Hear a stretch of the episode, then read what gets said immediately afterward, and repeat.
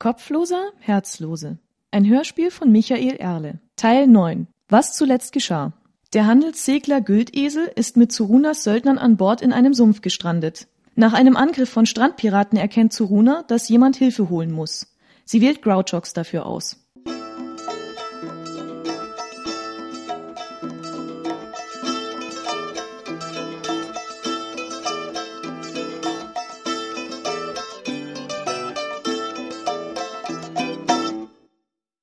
Zoruna fand Grouchox hinter der Hauptluke bei Parus und den Verwundeten. Mach dich fertig. Ich schicke dich Hilfe holen. Mich?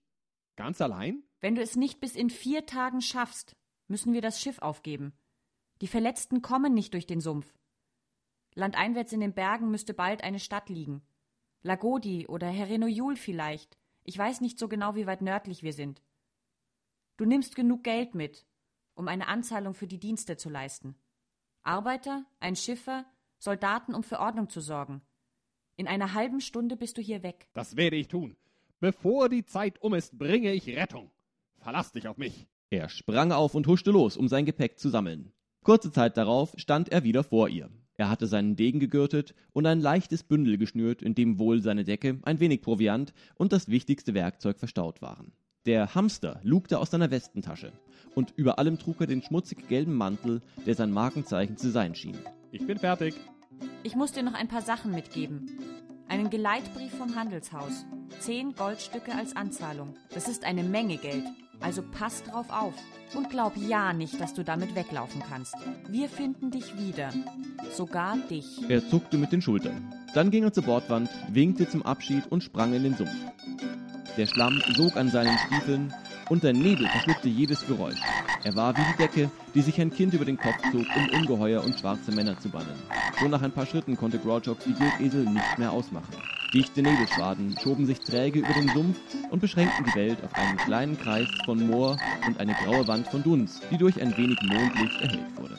Nur verschwommen sah man die silberne Halbscheibe am Himmel. In ihrem matten Licht sucht er sich einen Weg durch den Sumpf. Als der Morgen dämmerte und er Kies und Sand unter den Füßen knirschen hörte, da war er zum ersten Mal nicht mehr kalt und erschöpft. Die ersten Ausläufer der Berge ragten nun vor ihm auf, sehr steil und scheinbar unberührt von Menschenhand. Kein Weg oder Trampelpfad war am fahlen Morgenlicht zu erkennen, nicht einmal ein Wildwechsel. Das Wild will ich sehen, dachte sich der Schelm, das sich in diesem miesen Sumpf herumtreibt. Er begann hinanzusteigen, gerade ebenso wie es ging. Er hatte sich ein Joch als Ziel gewählt, das zwischen zwei Gipfeln den Durchgang in ein Tal versprach.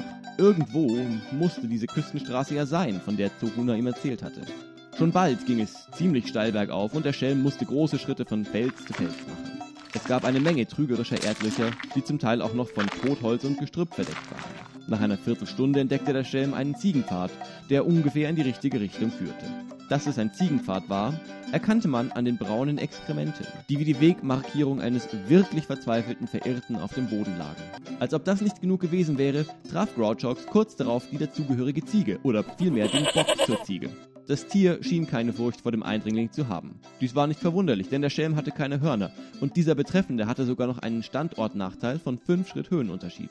Das Selbstvertrauen des Ziegenbocks ließ Grouchox anhalten. Er besah sich sein Hindernis. Ein kräftiger Stoß mit den Hörnern tat sicher weh, und der Schelm konnte sich lebhaft ausmalen, wie er daraufhin den Stand verlor und mit dem Kopf auf die Steine vier Schritt tiefer knallte. Auf der anderen Seite sind Ziegen weniger für ihren Geist bekannt als für ihre Sturheit, so dass er sicher einen Weg fand, sich hier vorbei zu mogeln. Nur wie? Konnte er das Tier weglocken? Soweit er sich erinnern konnte, mochten Ziegen Salz und das andere Geschlecht. Dazu noch Gras, Kräuter aber sonst, mit den Reizen einer Ziege für diesen Bock konnte er nicht aufwarten. Gras und Kräuter gab es überall in gleicher Menge, und einen Salzstein führte er natürlich auch nicht mit sich. Stattdessen nahm er seinen Mantel ab und verschnürte alles lose Gepäck möglichst fest am Körper. Die ganze Zeit ließ er weder den Bock noch dieser ihn aus den Augen. Dann postierte er sich so, dass der Mantel, seitlich neben ihn gehalten, einen relativ großen Felsen vollständig verdeckte. Nun schüttelte er das Kleidungsstück und rief dem Ziegenbock wüste Unflätigkeiten zu. Der dumme Plan funktionierte natürlich nicht. Das gereizte Tier sprang mit einigen Sätzen den Hang hinunter, ignorierte den Mantel völlig und rammte dem Schelm die Hörner gegen das Schienenbein. Als dieser daraufhin strauchelte, setzte es nach und hätte ihn fast eine Böschung hinabgeschubst. Es gelang Grouchox aber, sich mit der freien Hand an einem Felsen festzuhalten. Mit der anderen hielt er noch immer den Mantel, der jetzt wild durch die Gegend schwang und sich im Geweih des Bocks verfing. Mit einer kraftvollen Bewegung entriss dieser das Kleidungsstück aus dem Griff des Schelms, schleuderte es sich dabei aber selber über den Kopf und vollführte einige wilde Drehungen, um sich davon zu befreien. Es gelang ihm schließlich, zumindest Augen, Maul und Schnauze zu befreien, so dass der Mantel an ihm herabhing wie das Kopftuch einer Hofdame. Grouchox hatte sich inzwischen bergauf in Sicherheit gebracht und beobachtete das Horntier. Dieses starrte unverwandt zurück, und einen Moment lang schienen beide Kontrahenten ihre Chancen abzuwägen. Der Schelm war zwar heilfroh, an diesem Hindernis vorbeigekommen zu sein und dabei nur ein paar blaue Flecken davongetragen zu haben, sein Lieblingstextil hätte er aber gerne zurückgehabt. Andererseits hatte er keine Lust, sich mit dem verrückten Viech noch einmal anzulegen und nicht die Zeit darauf zu warten, dass sich das Kleidungsstück von selber aus den Hörnern löste. Zeruna wartete, und er hatte einen Auftrag. Schweren Herzens machte er sich deshalb auf den Weg, weiter dem Joch entgegen. Dem Bock war das recht. Nach einer ereignislosen halben Stunde hatte Grouchox den Pass erreicht. Ein heftiger Wind blies von der See her und wehte ihm die Haare ins Gesicht. Warm war es auch nicht gerade, doch er nahm sich die Zeit, sorgfältig umherzuspähen. Anders als er erwartet hatte, konnte er die Küstenstraße nirgends entdecken. Vor ihm war ein Tal, dessen Boden nur wenig tiefer lag als sein jetziger Standpunkt. Sträuche, Büsche und sogar ein paar Bäume wuchsen hier und gaben der Gegend einen angenehm grünen und frischen Anblick. Umso abweisender waren die Bergwände, die sich zu allen Seiten erhoben. Die beiden Bergspitzen, zwischen denen der Schelm stand, waren nur die Ausläufer schroffer Gebirgszüge in dunkelbraun und grau, die wie die Mauern einer Burg wirkten. Am fernen Ende des Tals liefen sie spitz zusammen.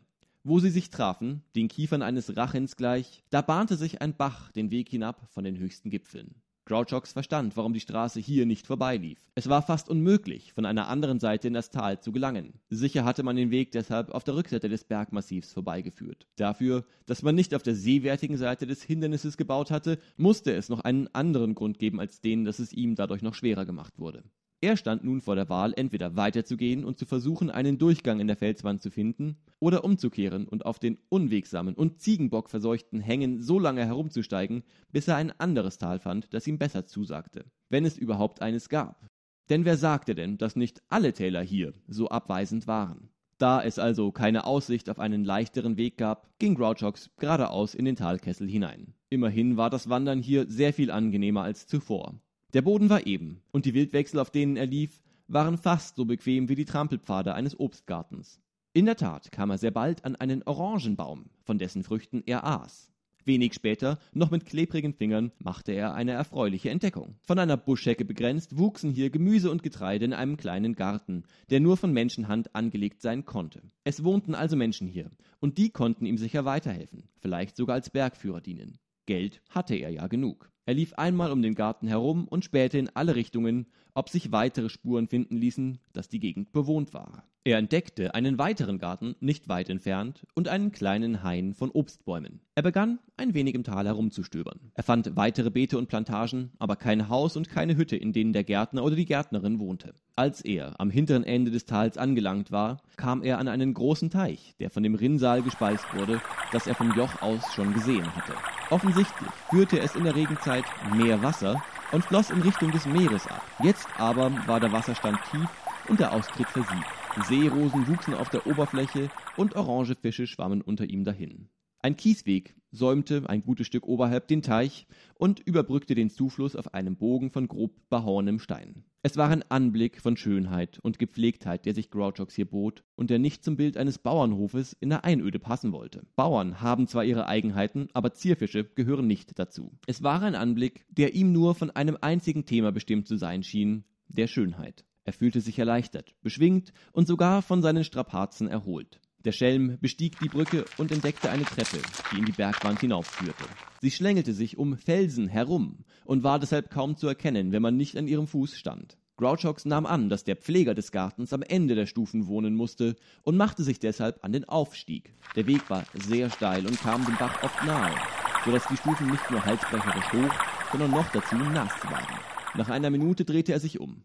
Der Teich sah aus wie ein Spiegel, die Gärten wie ein Wandteppich. Trotz dieser verdrehten Perspektive täuschte nichts darüber hinweg, dass es fast direkt bergab ging. Er kam sich vor, als stünde er an einem Abgrund. Das würde ja ein Spaß werden, später auf dem Rückweg. Er ging weiter. Obwohl er seinen Mantel nicht mehr hatte, schwitzte er schnell und zwang sich seinen Schritt zu verlangsamen. Kein Ende war in Sicht, und er wollte sich nicht verausgaben.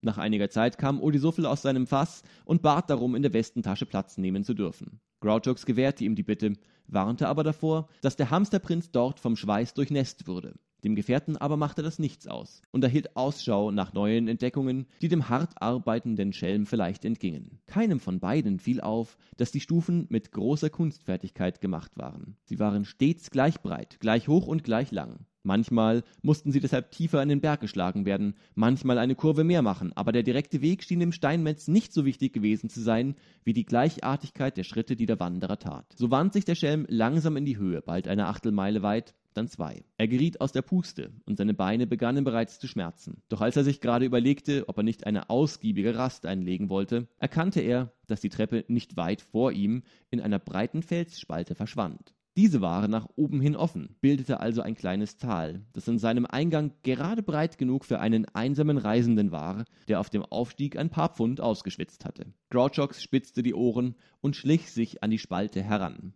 Vorsicht war die Mutter allen Übels, wie er sich zu Hause immer wieder hatte anhören müssen. Immer wenn es Grund zur Vorsicht gab, passierten bald darauf schlimme Dinge. Und dies war eine Gelegenheit für Ärger unangemeldet in der menschenleeren Wildnis den geheimen Lustgarten von irgendwem zu besuchen und dann an seiner Haustüre zu klopfen. Nicht alle Bewohner der Einöde waren über Besucher erfreut. Sie richteten Wachhunde ab, stellten Fallen oder bewachte Posten auf. Vielleicht war dies ja der Haremsgarten eines reichen Sultans, in den der Schelm unwissentlich gewandert war. Was wohl für Warnschilder an solchen Orten angebracht wurden? Ein Bild von badenden Jungfrauen war vermutlich angemessen, aber nicht sehr hilfreich geradezu schädlich sogar. Dann vielleicht die Säbel der Eunuchen oder ihre Träger selber. Das stellte den Künstler sicher vor Probleme, der die Warnschilder malen soll. Wie macht man mit ein paar Pinselstrichen den entscheidenden Unterschied klar, dass der nun Pinsel fehlt? Vielleicht mit einer Art Wortspiel. Solcher Art in Gedanken versunken, schlich Grouchox an das Tal heran. Er lugte um den letzten Vorsprung und sah, dass der Spalt nur ein Dutzend Schritt lang war. Ein Steinmetz hatte den Stein behauen,